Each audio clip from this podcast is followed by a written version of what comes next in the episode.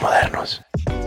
Esto es Ley Abierta, un podcast donde exploramos el mundo legal y sus implicaciones en las sociedades modernas. Este podcast es producido por Todo Legal y Medios Modernos. Este programa se hace gracias a... Descubre los famosos postres, desayunos y sándwiches de L'Art du Pen. Visítanos en nuestro local Río de Piedras y prueba el sabor artesanal de Francia en cada bocado. Recién hecho, como debe ser. Tecnocomp, tu puerta de entrada a la tecnología. Únete a nosotros mientras exploras el fascinante mundo de la innovación. Visita nuestras sucursales en San Pedro Sula, Tegucigalpa, La Ceiba y Choluteca para vivir la tecnología a tu alcance. Tecnocomp, por más de 20 años, líder en soluciones tecnológicas. Todo Legal, una empresa hondureña de tecnología que ofrece soluciones de investigación y monitoreo legal para compañías y equipos de trabajo. Todo Legal te hace fácil el difícil trabajo de estar informado de los cambios regulatorios que pueden impactar en tu empresa. Hola, bienvenidos a otro episodio de Ley Abierta. Aquí Rodil Rivera. Hoy vamos a hacer un episodio un poco diferente del usual. No tenemos un tercero de invitado, solamente estamos Victoria y yo. ¿Cómo estás, Victoria? Hola, hola, Rodil, ¿qué tal? ¿Cómo estás? Este episodio que estamos haciendo hoy es, es una preparación o es, o es un, un inicio, es el primer episodio sobre una serie que vamos a hacer con respecto al tema de la elección del fiscal general. Entonces vamos a, vamos a intentar hablar las generalidades para que en el resto de episodios con los demás invitados ya nos vayamos a las cosas particulares y a, la, y a los sucesos del momento. Entonces ese, este es el inicio, básicamente como las claves para entender eh, por qué es importante el Ministerio Público, por qué es importante este proceso y más o menos qué, qué cosas podemos esperar. Así como a grandes rasgos, eh, algo importante a tener en cuenta es que debe estar nombrado el nuevo fiscal general y el adjunto antes del primero de septiembre del 2023. Entonces, bueno, esto creo que es lo, a lo que manda la Constitución, pero pueda que no suceda de esa manera, ¿verdad? O sea, no sabemos cómo va a suceder. Esta persona va a sustituir al que es el actual fiscal, que se llama Oscar Chinchilla, quien estuvo durante dos periodos. Uno de ellos fue eh, en el segundo proceso, fue algo cuestionado. Lo pueden pues, ustedes investigar en internet o en algunos sitios de confianza sobre cómo sucedió este proceso. Y ellos dejan su cargo el 31 de agosto del 2023, así que para esa fecha ya deberíamos de tener un nuevo cuerpo de fiscales. Contame, contame Victoria, ¿qué, qué opiniones tenemos de, de, de, este tema de la elección del fiscal general? Sí, bueno, definitivamente que este es un tema que actualmente tiene gran apogeo. Lo hemos visto en las portadas de los periódicos, ¿verdad? En las noticias en nuestras redes sociales, en Facebook, en Instagram.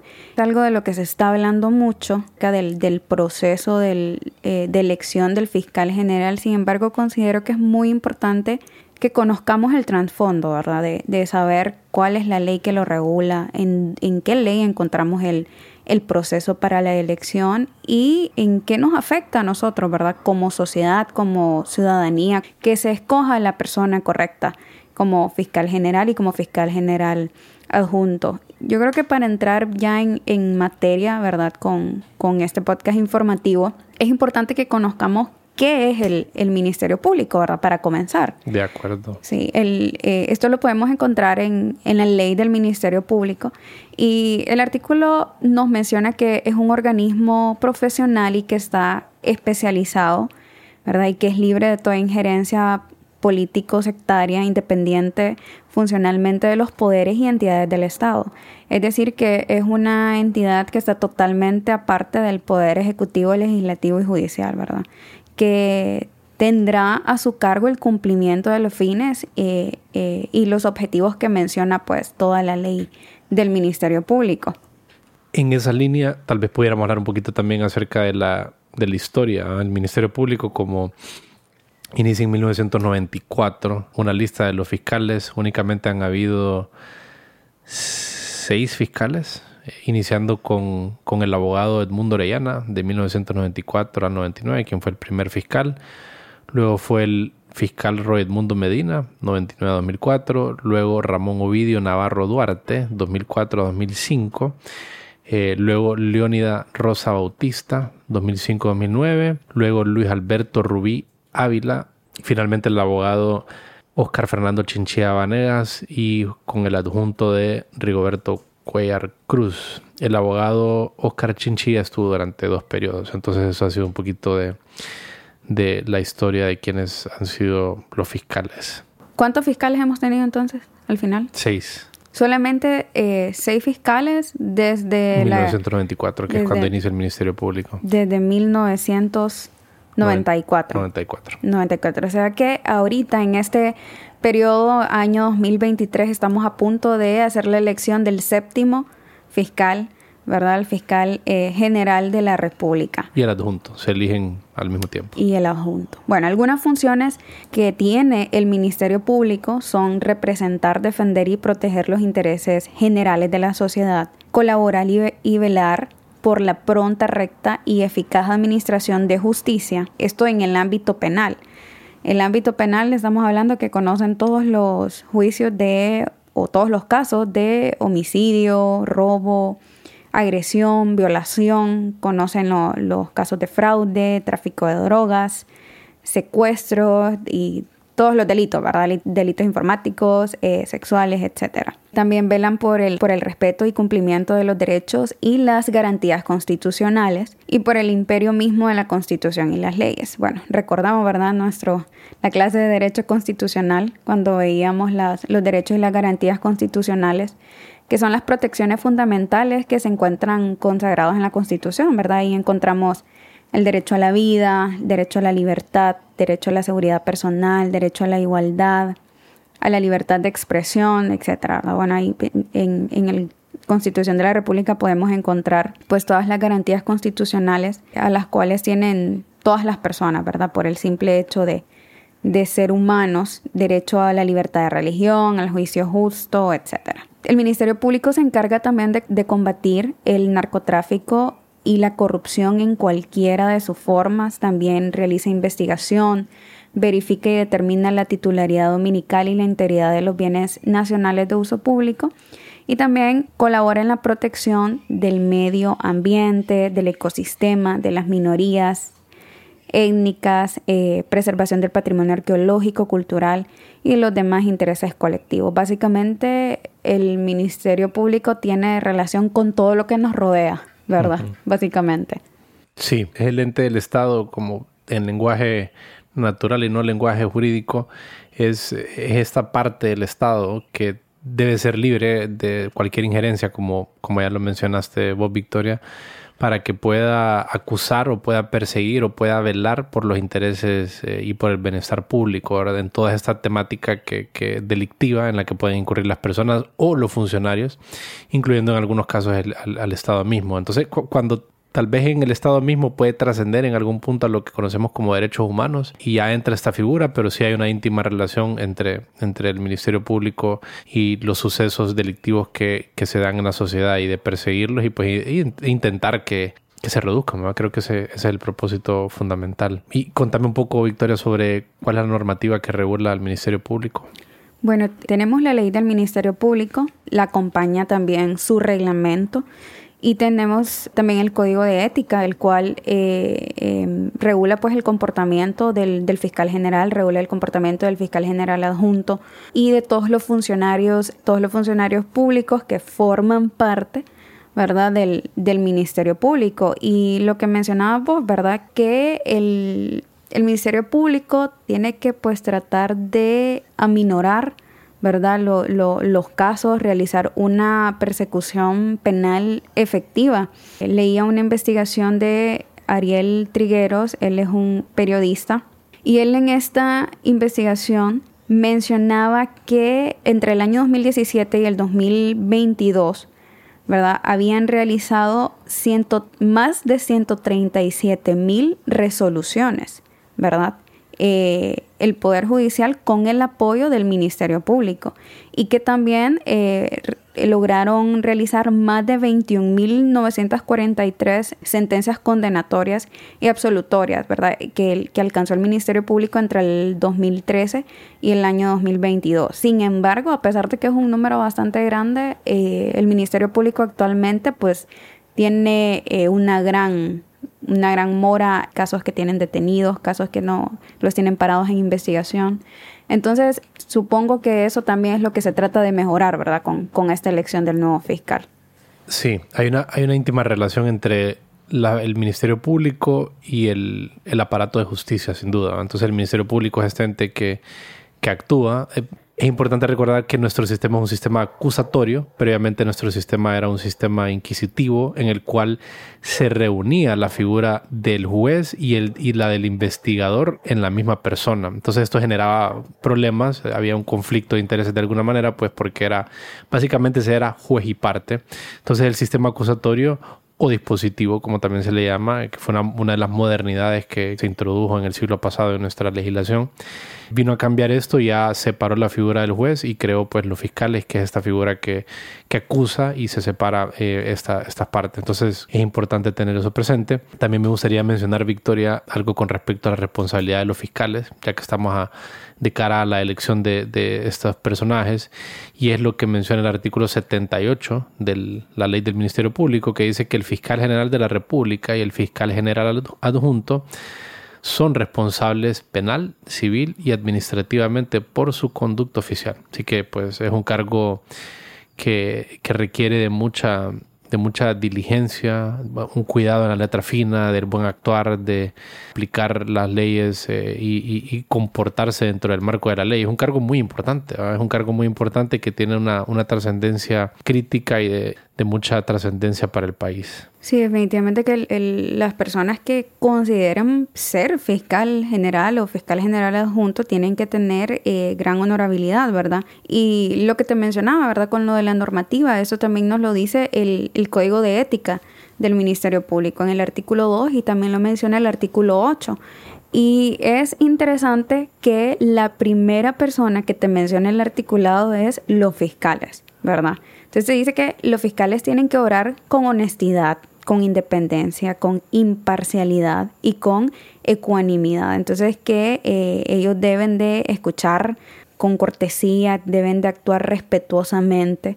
Luego te dice el artículo 8 que deben de comportarse de manera que nadie dude de su condición de ciudadano ejemplar, que ofrece serenidad en, en el juicio, que actúa con prudencia, que se comporta con decoro en, todas las reuniones sociales que asista no solamente te lo dice que te vas a comportar de cierta manera en tu puesto de trabajo, sino que también en tus reuniones sociales, ¿verdad? Que deben de evitar actitudes que comprometan su condición de servidor de la institución que representa, que no tienen que participar en eventos que puedan alterar el orden público, que tienen que cumplir fielmente con las obligaciones eh, pecuniarias que contraigan en su vida privada que tienen que desarrollar una vida familiar sin escándalos ni actuaciones que exhiban públicamente los problemas que existieran en su hogar. Entonces, se tienen que comportar como un esposo ejemplar, como un padre ejemplar, un hijo ejemplar, un amigo, o sea, es una persona correcta en todos los ámbitos de su vida. Y contame un poquito de los requisitos. ¿Qué requisitos menciona la ley que, que debe tener la persona que quiera ostentar este cargo? Esto, Rodi, lo, encontramos en el artículo 19 de la ley del Ministerio Público.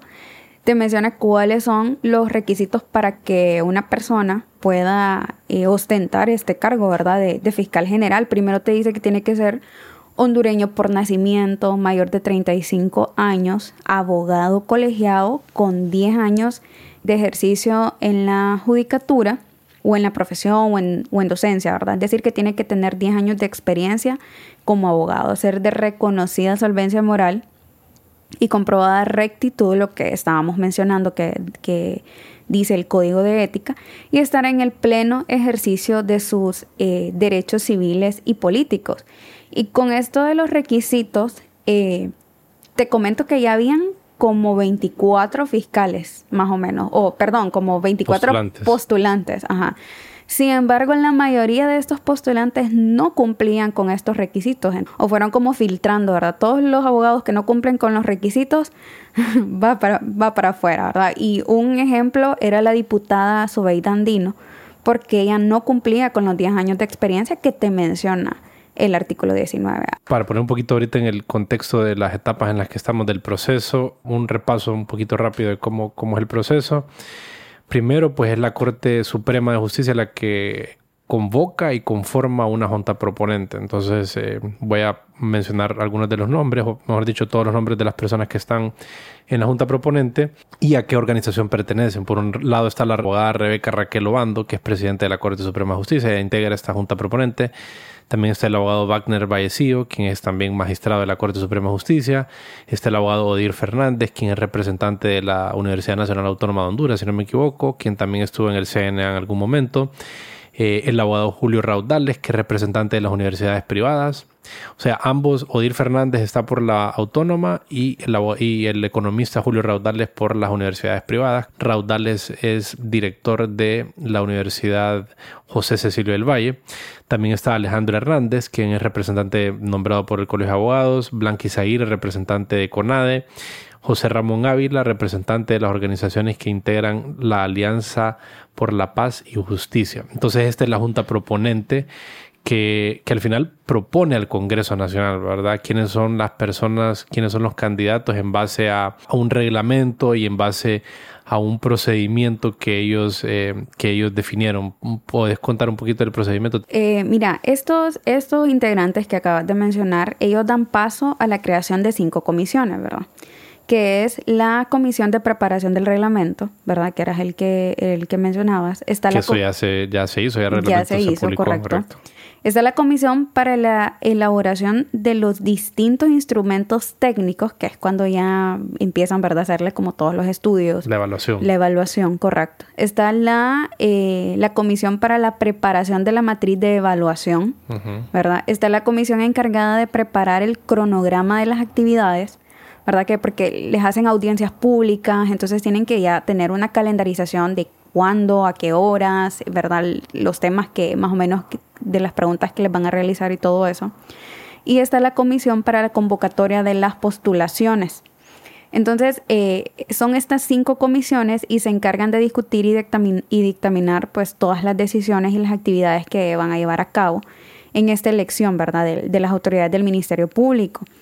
Estas comisiones básicamente eh, sirven para la preparación, bueno, lo que te mencionaba, para la preparación del reglamento, ¿verdad? La matriz de evaluación, la elaboración de los distintos instrumentos, ¿verdad? Y esta junta proponente eh, lo que hace es recibir pues todas las, eh, solicitudes o todas las postulaciones de, de todos aquellos abogados que eh, que quieran formar parte de este proceso o que quieran postularse para eh, formar parte o ser fiscal general o fiscal general adjunto. Entonces, la Junta Proponente conoce, ¿verdad?, a los abogados que aspiran la titularidad de la Fiscalía General, elaboran el expediente, elaboran eh, todas las verificaciones de los cumplimientos de los requisitos que, te mencioné que, que determina la ley del Ministerio Público. Ahorita Recientemente se cerró el proceso de tachas y denuncias, ¿verdad? A los candidatos que se, abrió de manera pública. La Junta Proponente comunicó a través de sus redes sociales, en Twitter pueden, eh, vamos a adjuntar también el enlace hasta, hacia esta, publicación, en la que eh, la Junta Proponente pues convoca a cualquier persona. Es un, es un, proceso público en el que cualquier persona puede denunciar alguna, algún comportamiento irregular de alguno de estos candidatos. Tengo entendido que esta fase concluía el 5 de julio, si no me equivoco. Entonces hoy estamos grabando un par de semanas posterior a eso, que estamos en la fecha 19 de julio, el día de la grabación de hoy. Luego, en cuanto a las audiencias públicas, las audiencias públicas no se han realizado de momento, ¿verdad? No, ahorita pues de los 26 postulantes que eran más o menos, solamente han quedado tres. A los otros postulantes, bueno, estos tres que quedaron, que son los abogados que ya te mencioné, ellos eh, son los que, que han quedado porque tienen toda su documentación completa y cumplen con todos los requisitos que determinan la ley. ¿verdad? Sin embargo, a los otros abogados hay algunos que los mandaron a subsanar ¿verdad? Eh, eh, sus expedientes. Hay alrededor de, de 20 expedientes que deben ser, eh, que deben ser subsanados. Es decir, de que todavía me imagino yo que les dan como la oportunidad, ¿verdad? De, de, poder ponerse al día con su expediente y poder volver. Sin embargo, el, el periodo de las audiencias públicas todavía no lo han notificado. La Junta Proponente fijó parte de su, en su reglamento, en alguno de los documentos que publicó, el primero de agosto como la fecha máxima para entregar al Congreso Nacional la nómina final de cinco candidatos eh, para que el Congreso vote quién va, quién va a ser pues, nuestro próximo fiscal general. Entonces estamos ya a un par de a un par de semanas. No sé la fecha exacta en que va a salir publicado este episodio, pueda que sea muy cercano a esa fecha, tal vez un poco después. Luego del proceso de tachas, como ya mencionamos, está lo de las audiencias públicas, ¿verdad? Que es donde pues lo someten a pruebas un poquito más, las pruebas que, técnicas y de, y de, lo que conforma la matriz que la Junta Proponente diseñó y pues aparejado no, nunca se puede alejar de los requisitos que, que ya mencionamos que la ley manda a que son los que debe tener la persona que, quiera aspirar a este cargo. Entonces, posteriormente a esto, la Junta hace una, evaluación final de estos candidatos. Entonces, la Junta les pone un puntaje, una calificación a estos candidatos, algo similar a lo que se dio con la elección de la Corte Suprema, de los magistrados a la Corte Suprema. Y algo importante mencionar aquí es que este puntaje o esta calificación no es vinculante. Esto no significa que el que esté mejor, el mejor calificado es el que va a ser fiscal general, no es, no es eso, porque es el Congreso Nacional el que, el que elige. Entonces la Junta solo viene y le dice al Congreso, mira, ve, aquí están estas cinco personas que en base a todo, todo el análisis que nosotros hicimos, el proceso de tacha y todo lo que acabamos de comentar, estas son las cinco personas que nosotros te recomendamos, te proponemos por eso se llama una junta proponente, para que vos, Congreso Nacional, que sos el soberano, que nos representás a todos los hondureños, escojas al que mejor te parezca. Entonces no es obligatorio escoger al que tenga la calificación más alta. Correcto, correcto. Sí, como vos lo mencionas, es una junta proponente. Básicamente la junta proponente es un filtro, ¿verdad? Porque llegan a, esta junta todas las solicitudes y su función es filtrar, ¿verdad? Filtrar al, al mejor candidato. ¿Verdad? Entonces, por eso es que realizan todas estas, estas evaluaciones, todas estas audiencias públicas, estas entrevistas, porque los interrogan, ¿verdad? Acerca de, temas legales relevantes y que son de gran importancia, ¿verdad? Por el tipo de cargo que ellos van a tener. Eh, posterior a esto, pues se le entrega esta nómina final de cinco candidatos, como vos mencionabas, al, al, Congreso Nacional. Y es el Congreso Nacional quien va a convocar a una sesión para la elección de este, de este fiscal general. Incluso, incluso antes de llegar al Congreso, yo estuve leyendo que es el que les realizan, eh, o sea, aparte de que los entrevistan y todo, y todo eso, ¿verdad? Les realizan pruebas psicométricas y pruebas eh, toxicológicas. toxicológicas. ¿Sabes lo que son las pruebas toxicológicas? Claro, para evaluar si hay alguna sustancia atípica en el cuerpo de estas personas. Bueno, yo no sabía, la tuve que investigar. sí, son, los, todos los, eh, son todos los análisis médicos y de laboratorios para poder detectar la presencia eh, eh, o medir la cantidad de sustancias tóxicas o drogas que, puedan existir en el cuerpo de una persona, ¿verdad? Y, y, les realizan también pruebas de inteligencia, pruebas de aptitud, de las habilidades específicas. Entonces, la verdad es que en conclusión es un arduo trabajo el que realiza la Junta Proponente. Sí, sí, es un, es un trabajo bastante arduo. Bueno, una de las personas eh, con las que tenemos programada la próxima grabación sobre este tema es con el abogado Henry Salinas, ¿verdad? Y vamos a ahondar un poco más en, en el trabajo de la, de la Junta Proponente para, para pues, que nos dé su óptica sobre las consideraciones que tiene de cómo ha realizado de cómo ha realizado esta junta proponente también esperamos contar con la participación de algunos de algunos de los diputados que están formando parte de este proceso para pues escuchar desde adentro qué está, qué está pasando y qué impresiones tienen ellos. Y siguiendo con la línea de tiempo, pues el Congreso, recordar, primero de septiembre, fecha máxima. Entonces ya para ese día, teóricamente, tenemos que tener elegido a un nuevo fiscal general y al adjunto, al equipo este que, que es la cabeza del Ministerio Público. El Ministerio Público es, muy grande y tiene muchas, muchas aristas, tiene muchos departamentos que los pueden encontrar en, la, en el sitio del Ministerio Público. Voy a mencionar un par de ellos Está la Dirección General de las Fiscalías, que esto es abajo, es un puesto más de coordinación de los fiscales. Luego están fiscalías especiales, están las fiscalías regionales y locales, está la Agencia Técnica de Investigación Criminal o la ATIC, están unidades especializadas, módulos especializados, Dirección de Administración, Dirección de Medicina Forense, Dirección de Lucha contra el Narcotráfico, Dirección del Programa de Protección a Testigos la división legal, división de relaciones públicas, educación y comunicación, auditoría interna, la división de planificación estratégica y gestión de calidad, Secretaría General, Escuela de Formación del Ministerio Público, Oficina de Estudios Criminalísticos, la Supervisión General y la División de Recursos Humanos. Entonces, es bien amplio. Estamos hablando de un aproximado de 18 áreas distintas las que este equipo de, dos personas que son la cabeza de toda este, esta institución son las que coordinan. Entonces, es eh, muy importante este, este trabajo que estas personas realizan, tanto administrativo como legal. Sí, no, es que es, eh, es un trabajo enorme, ¿verdad? Y esto sin mencionar, eh, esto sin mencionar todas las fiscalías especiales que forman parte del Ministerio Público. Está la Fiscalía del Delito contra la Vida, la Fiscalía eh, Especial en Materia Civil, Fiscalía Especial en Derechos Humanos, está la Fiscalía Especial de Delitos Comunes, la Fiscalía Especial de Protección a la Mujer, de defensa de la Constitución, de protección a las etnias, ¿verdad? Bueno, son, eh, son muchas más fiscalías especiales que, que, las pueden encontrar en la página del Ministerio Público, ¿verdad? Y también pueden encontrar eh, eh, toda la, la, estructura orgánica de esta institución. Y la verdad es que es bien importante, pues, la función, ¿verdad?, del Ministerio Público. Creo que es bien importante, sí, conocerla, saber qué es lo que protege. O sea, básicamente representa todos los intereses de la sociedad porque persigue los delitos, defiende los derechos de la víctima, garantiza la imparcialidad y controla el poder estatal. Entonces es muy importante que, que conozcamos eh, que conozcamos el trasfondo, ¿verdad? del por qué escuchamos tanto tanta noticia acerca de la elección del fiscal del fiscal general. Oíme, y pues ya vamos caminando en el proceso, ya estamos contando un poquito, faltan un par de pasos que vamos a mencionar, pero es importante esto de, las funciones. Eh, si nos puedes contar un poco qué, dice la ley sobre las funciones de, este equipo.